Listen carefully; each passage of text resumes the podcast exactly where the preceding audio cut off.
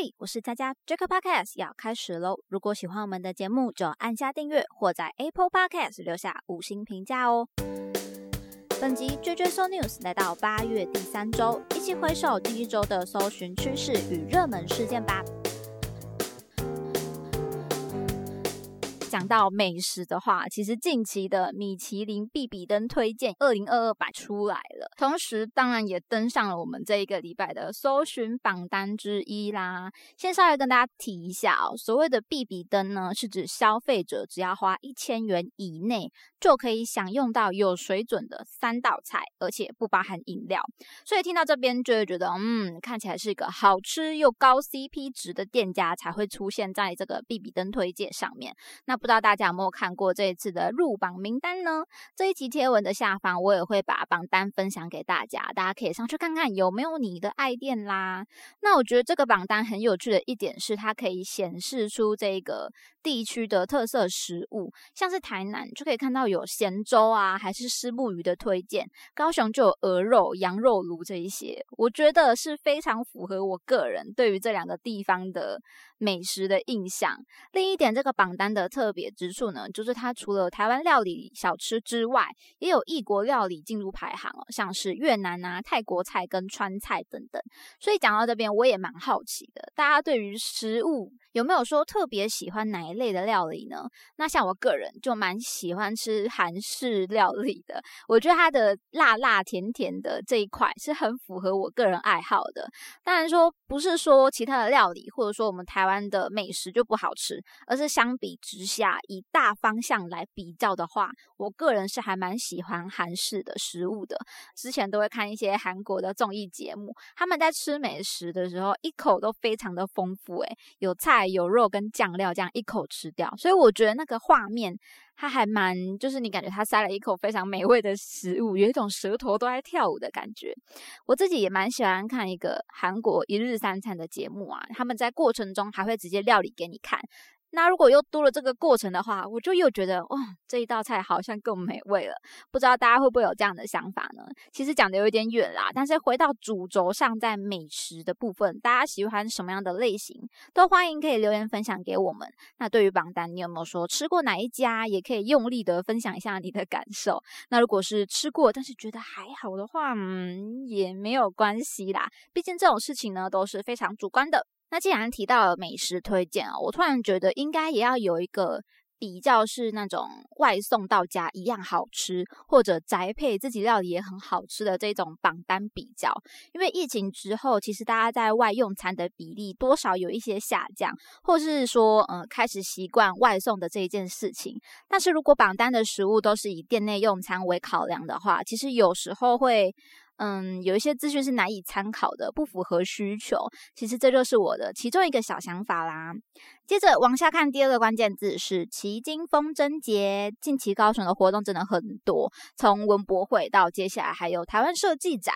这期间呢，也有很多像盐酥鸡嘉年华、大港阅兵、奇经黑沙玩艺节等等。所以我觉得来高雄玩的人其实也有变多了。当然，对于这件事情，地方民众是更加有感的。像是奇经风筝节，它可以登上搜寻榜，就是因为这个活动推出之后的假日，迎来。来了超级的塞车潮，因为其实要到旗津的话，你可能要搭渡轮走过港隧道，但是因为车潮过多，大家都自己开车嘛，导致说过港隧道啊，旗津岛上的交通都是一个。大阻塞，其实也引发许多不满的声音哦。不知道是要去看风筝呢，还是要看车尾灯的，多少有一点可惜跟扫兴。所以高雄政府呢，面对观光浪潮，未来大概要再规划更多的配套，也鼓励大家多多使用交通运输工具喽。其实这个观念也蛮常听到的，但是我觉得它常常不被考虑，可能是因为。大家觉得不够便利吗？机动性不高吗？也许这些公共运输也可以思考一下，究竟要如何才能更吸引大家来做使用呢？也欢迎大家可以留言分享哦。你觉得公共运输有哪一些问题？应该怎么样做才可以吸引你来搭乘呢？OK，接下来我们就讨论近期重大的事件吧。先看到的是陈伟杰这个关键字。OK，这个新闻呢是相关于一则台南市安南区二十二日。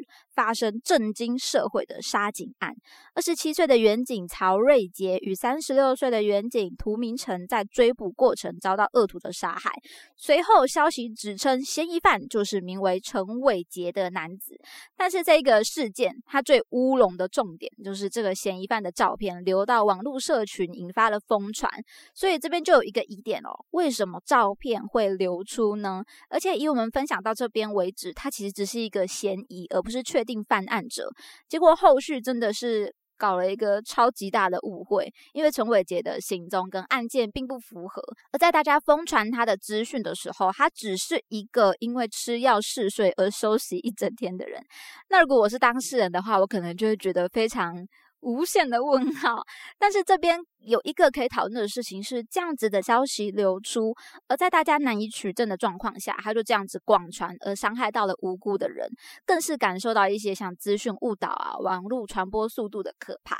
虽然我当下并没有跟到这个事件啊，但其实我觉得。嗯，毕竟大多数人都在讨论，而且认同这个消息的时候，其实我个人也是很容易盲从的人。所以，如果我是有看到这个资讯的话，我觉得我大概当下也会聚焦在他怎么可以这样做，怎么可以这么可怕呢？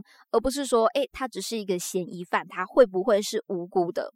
好在这个事件，它最后是有被厘清，也没有衍生更多的悲剧。总之呢，我相信很多的网友或者说粉砖啊、论坛都有学到一课啦。那么这个事件呢，同样可以延伸到上周的一个重点关键字，就是数位中介法。